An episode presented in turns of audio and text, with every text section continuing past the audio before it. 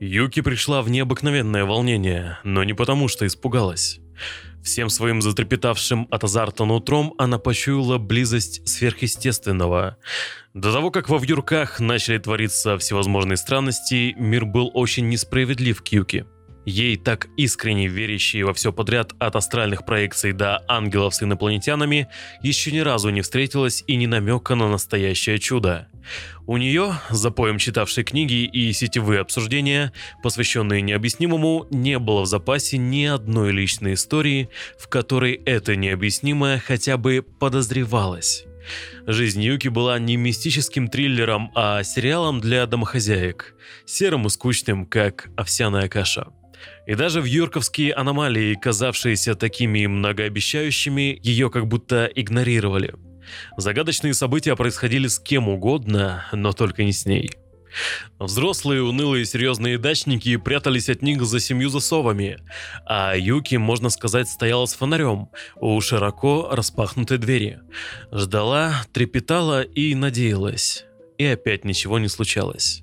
Нельзя же в самом деле считать сверхъестественным явление голого Кожебаткина в огороде.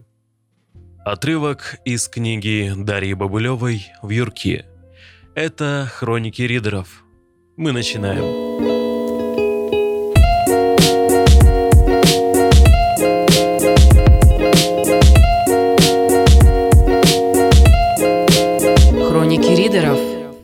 Привет всем слушателям очередного выпуска нашего подкаста. Как всегда, с вами несменный ведущий, один из Сибири ведущий Виктор. Это я, здравствуйте. И из самой Златоглавой моя коллега Мария. Привет. Ну что, друзья, добрались мы до самого сокровенного, знаете ли, хорроры. Да не абы какие, а русские хорроры. Мария, что это было-то?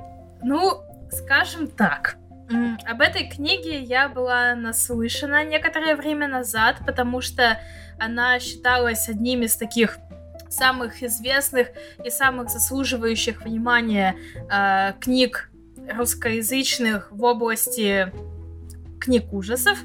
Вот, я на самом деле вообще не фанат э, ужастиков, хоть э, это фильмы, хоть это книги. Вот, но здесь было довольно интересно посмотреть, что же, в принципе, сейчас считается, типа, русским хоррором. И есть специальная такая серия книг, «Самая страшная книга» называется. И именно в этой серии э, книга Дарьи Бабылевой «Вьюрки» и была опубликована. Так что сегодня мы наконец-то впервые за всю историю подкаста говорим про книгу отечественного писателя. Вот, так что узнаете, что мы думаем по этому поводу. Впервые ты взяла русского писателя и, и попала на хоррор. Как такое произошло-то? Ты была наслышан, наслышана об этой книге, окей, а в каких? Хороших тонах, положительных, отрицательных? Скорее в положительных, потому что эта книга кроме того, что она была на слуху, я еще читала про нее, что у нее вообще-то есть несколько премий, причем таких видных премий. То есть э, книга в Юрки, э, лауреат премии там, Мастера ужасов, да, как раз, типа, получила в 2019 году премию как лучший роман русскоязычного автора и была номинирована на такие серьезные премии, как Большая книга и Ясная поляна. А это вообще-то те премии, которые обычно включают книги, явно заслуживающие внимания. Так, подожди, давай, вот я ничего особо не понимаю как бы в ужастиках, особо в книжных ужастиках. Но раз столько премий, раз так почетно и раз э, так хорошо высказываются, это я тупой или что? Почему? Где? В чем прикол? Действительно хорошая книга, тебе вообще понравилась? Нет. Опа, вот это интересненько. Почему вам не понравилась Мария? Ну, потому что в общем, у меня очень такие смешанные впечатления на ее счет. То есть, с одной стороны, мне понравилось, как книга написана. То есть, э, язык повествования мне был приятен. Это было легко, это было ну, не вызывало у меня никаких негативных чувств. Вот, но что касается сюжета... Моментами не было нагромождено, тебе так не показалось? Нет, кстати, таких чувств я не испытала. Ну, хорошо, это я придираюсь, да. Мы обычно еще говорим же про авторов. Вот я скажу немножко, что Дарья Бабулева — это российский прозаик, журналист э, и переводчик с немецкого и английского языков. Вот, а еще она актриса закадрового озвучивания. Ну, чтобы было понятно, о ком мы говорим. Она, кстати, молодая. Насколько я помню, она родилась в 1982 году, что ли, то есть это такой молодой автор. Так, хорошо, успех есть, премия есть, нам не нравится. Что с нами не так? Да все нормально, просто книга не наша. Я еще, когда готовилась к подкасту, я заходила там на э, LifeLib, да, там почитать отзывы, что вообще люди об этом думают. И там как бы тоже есть много отзывов о том, что типа книга вообще ни о чем. И есть другие, которые такие, блин, это очень классная книга, вот прям так понравилось. То есть, ну, это, это нормальное абсолютно состояние. Ну хорошо, вкусовщина, я это все понимаю, но мне бы интересно понять, за счет чего может книга понравиться действительно. Опять-таки, если мы, допустим, вспомним наше обсуждение книги «Красота — это горе», где сразу сочеталось несколько жанров, то здесь э, та же самая история, по сути, потому что, когда я начинала читать, я была убеждена в том, что это, ну, реально хоррор. Но в какой-то момент я поняла, что это не хоррор, это скорее магический реализм, опять-таки. На самом деле, когда я только начала читать, я очень впечатлительный человек, и, к сожалению, мне приходилось читать эту книгу перед сном, вот не рекомендую никому такого делать, потому что мне кошмары снились. Вот. Во всяком случае, как бы впечатлена-то я была. А здесь, наверное, что я могу сказать, что э, какие вообще здесь вещи сочетаются, да? То есть, ну да, в какой-то мере это ужастик, потому что там есть вот эти вот каноничные какие-то вещи, да, э, которые мы можем наблюдать в ужастиках в кино, да, например, там всякие напряженные вещи, какие-нибудь там монстры, не монстры. Вот, здесь есть очень явно проскальзывает вот этот магический реализм. Э, он выражается в том, что, э, в принципе, внешне мир, в котором происходит действие, он остается нашим миром, но там приплетается как бы какая-то э, сверхъестественная составляющая, которая, собственно, изменяет его, но изменяет его для группы вот этой лиц, которые в этом всем участвуют. Вот, и кроме того, роман это не роман, точнее, это скорее как... Нет, это не роман, это сборник рассказов, объединенных местом. Ну, потому что, как бы, в принципе, там каждую главу можно читать как самостоятельный рассказ. Ну, мне так показалось. Не согласен. Почему? Там есть э, нить повествования, особенно в последних главах, она очень заметна. Ну да, но она заметна в последних главах. Я считаю, что первую половину ты точно можешь считать вообще просто выборочно. Ну, это половина, это уже половина, знаете ли. Ладно, в общем, что еще можно сказать? Ну, да, это как бы мистическая какая-то книга, и есть определенный такой тоже э, вид книг, которые повествуют о замкнутом пространстве, да, то есть как бы такой роман с герметичными условиями. Вот если вы искали что-то подобное, вот это для вас, потому что там условия как нельзя более герметичны.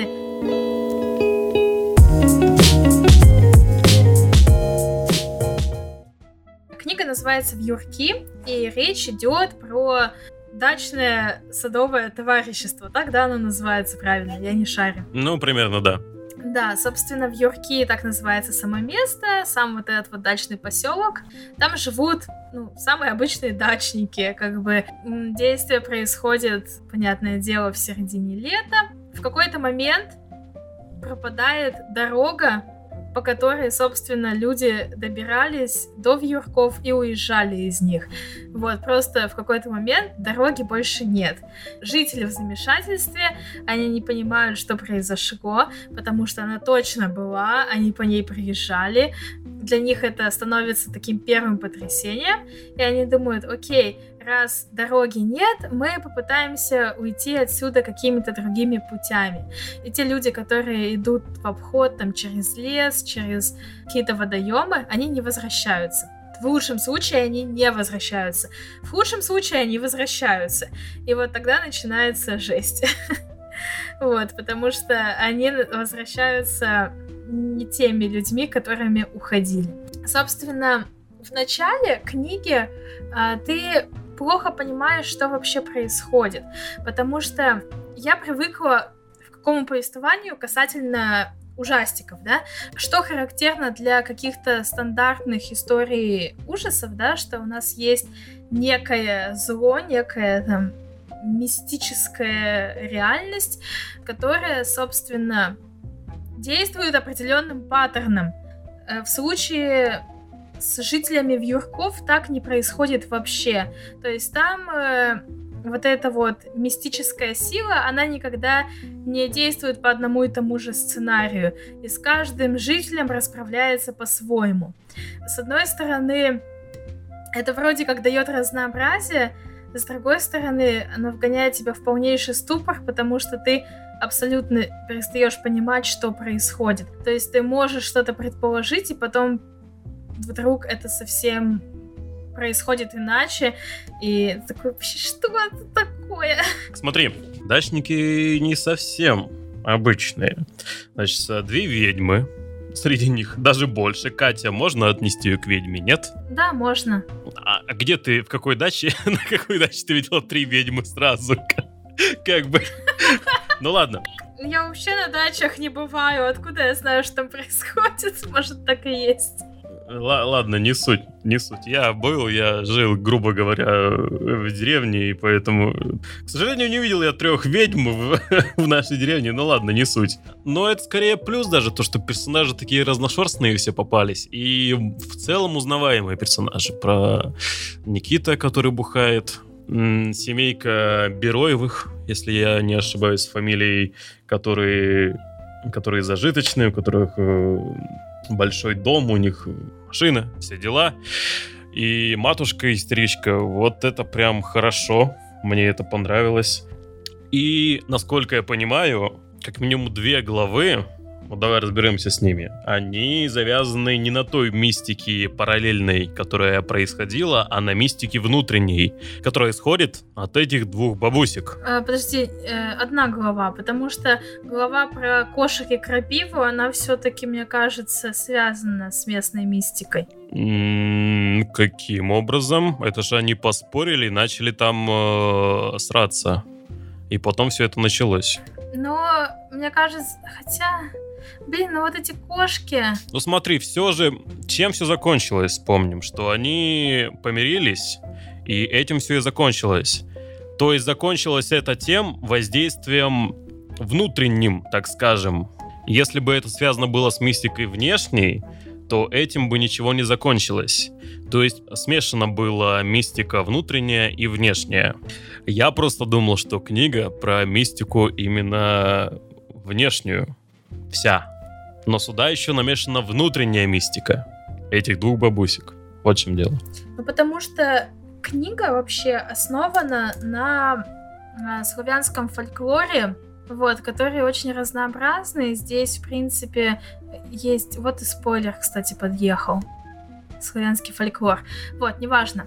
Значит, Здесь просто показан очень большой, типа, пантеон вот этих всяких мистических существ, вот, к которым, в принципе, относятся и ведьмы. И то, что они, типа, жили среди вот этих вот э, обычных дачников, ничего в этом такого мне кажется, из ряда вон выходящего нет. Потому что... А это, Маш, не тот ли самый случай, когда все запихнуть в одну корзинку, все подряд? Слушай, но если мы говорим про условно главную героиню, с ней же тоже много внутренних вещей связано. Ага, вот я тебе про что как бы и веду к этому. Что намешано внутреннее, внешнее, главная героиня тоже мистическая. Ну что-то как-то перебор всего, что я думал, ну, мне было бы комфортнее читать чисто про внешнюю мистику, без касаний жителей, которые тоже завязаны на мистике. изначально? Я бы скорее предпочла как раз почитать больше про внутреннюю мистику, чем про внешнюю. Она мне больше понравилась. Потому что внешняя непонятно откуда исходит, и к ней много вопросов? Да нет, у меня вопросов уже не было никаких к концу прочтения книги. То есть получалось так, что первые э, не знаю, страниц 200. Не знаю, в общем, как это в печатной книге выглядит, потому что я читаю в приложении. В общем, первая часть книги, она для меня была очень непонятной, я не знала, чего ждать. Там просто у меня часто происходил какой-то когнитивный диссонанс по поводу всего происходящего.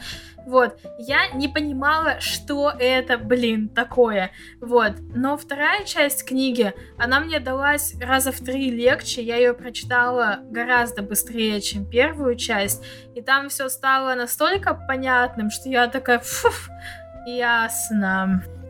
Ты плохо спала-то из-за какой части? Из-за первой? Из-за первой.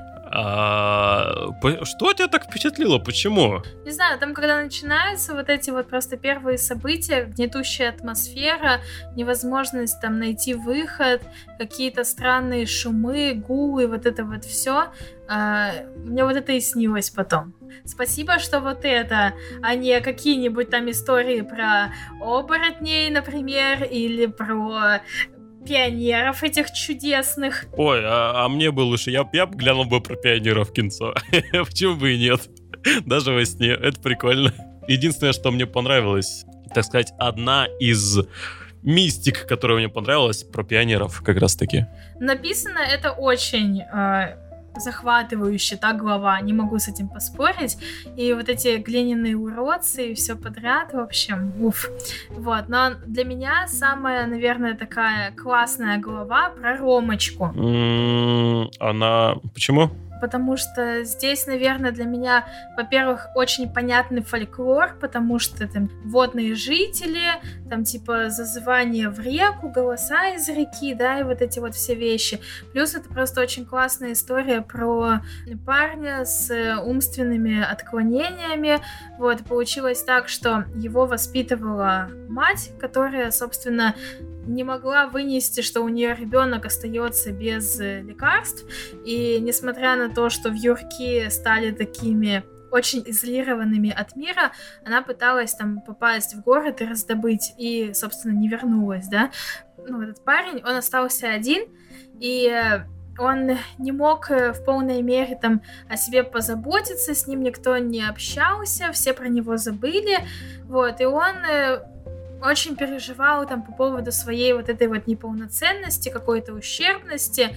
То, что он э, видел э, сущности вот этих вот мистических существ. Это было очень здорово, интересно, потому что он как бы, э, ну, видимо, таким, знаешь, как не, не знаю, как незамутненным взглядом ребенка на это смотрел.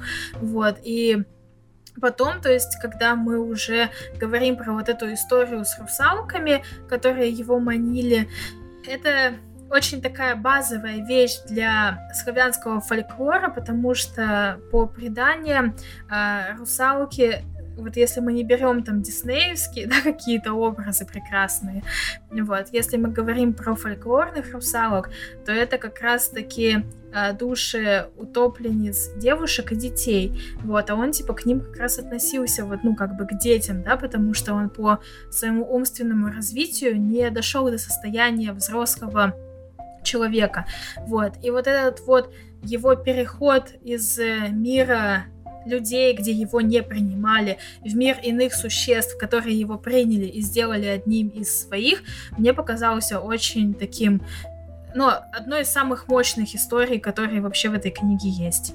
Ну, не знаю, Мария, не знаю. Хорошо, смотри, давай знаешь о чем тогда, раз уж начали. Что тебе еще понравилось? Какие плюсы еще есть? Может, какие-то главы, какие-то персонажи?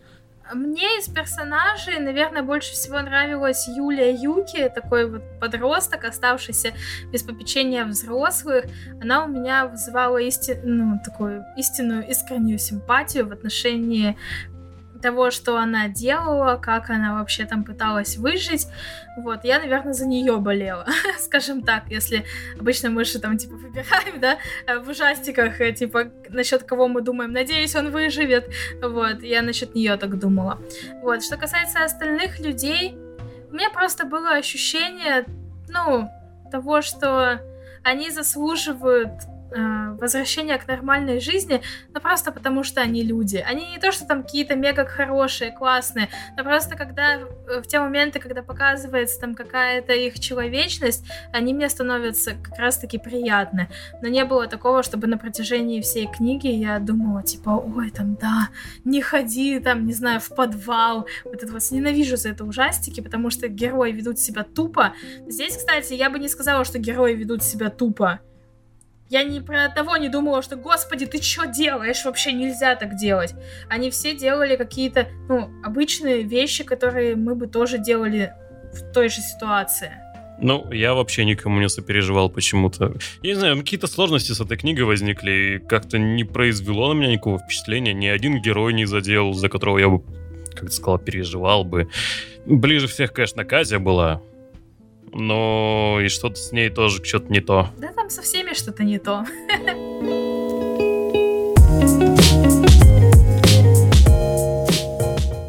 В общем, смотрите, традиционно подводя к тому, зачем ее читать, если вы все-таки будете, будете ее читать, да.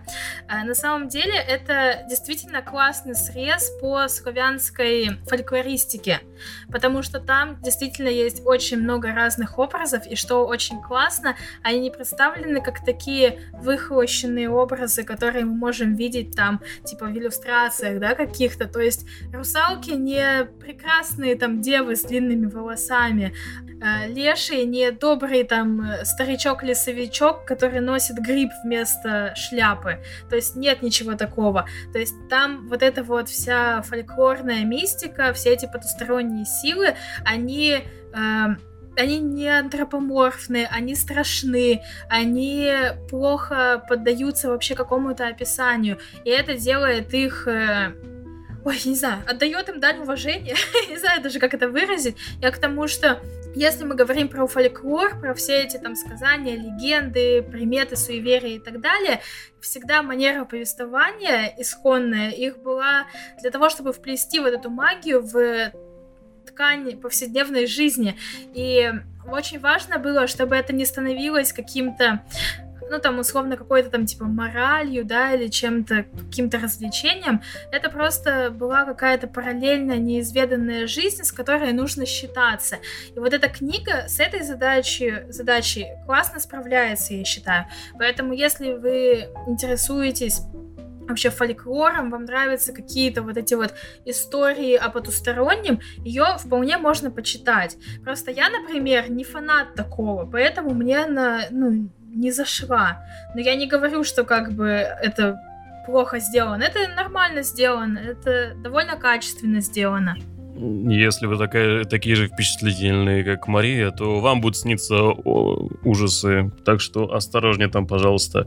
С твоего позволения, я тогда сегодня не буду не советовать читать или не читать, так как, мне кажется, то, что книга на меня не произвела никакого впечатления, это сугубо моя вина. Возможно, у меня были завышены какие-то ожидания, что ли, или что-то на вроде того. Ну, это не вина, это, это просто индивидуальный вкус, и это вполне нормально.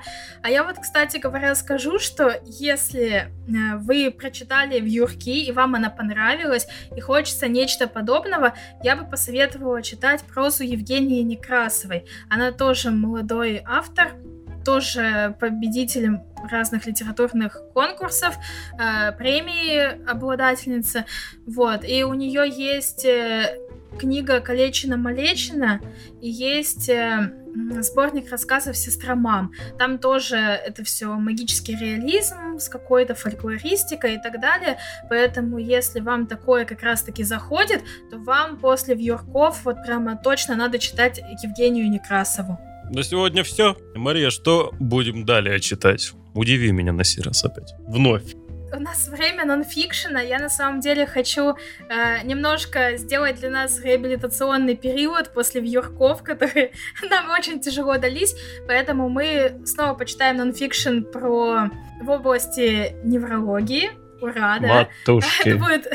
Ну, в смысле, Оливер Сакс нам ведь очень понравился, я думаю, что эта книга нам тоже понравится. Мы будем читать э, книгу «Вынос мозга» Ирины Галеевой. Хорошо, так и быть. Вынос мозга уже обнадеживает название, ладно. Она писательница, она врач, кто она? Она врач. Она врач. Ну, Она врач и блогер. Она еще и блогер. Ага, окей, ладно. Ну, действительно, Оливер Сакс действительно мне понравился. Поэтому надеюсь, надеюсь, надеюсь, что ты выбрал на сей раз тоже неплохую неврология, да? Да. Ну, ну и ладно, и посмотрим, что нас ожидает. А на сегодня, думаю, все. Я очень надеюсь на эту книгу, потому что я подписана на Ирину Галееву как блогера очень давно и обожаю ее посты. Она действительно классный врач и популяризатор науки, поэтому верю, что там все будет хорошо. Ага, своих пропихнуть решили. Ладно, почему бы и нет, воспользовались положением. Да, ну все, конечно. Ой, ладно, все понятно, почему вы выбрали эту книгу. Все куплено оказалось, даже и без меня. Друзья, а на сегодня все. Услышимся, надеюсь, вскоре. До новых встреч. Пока, читайте хорошие книги.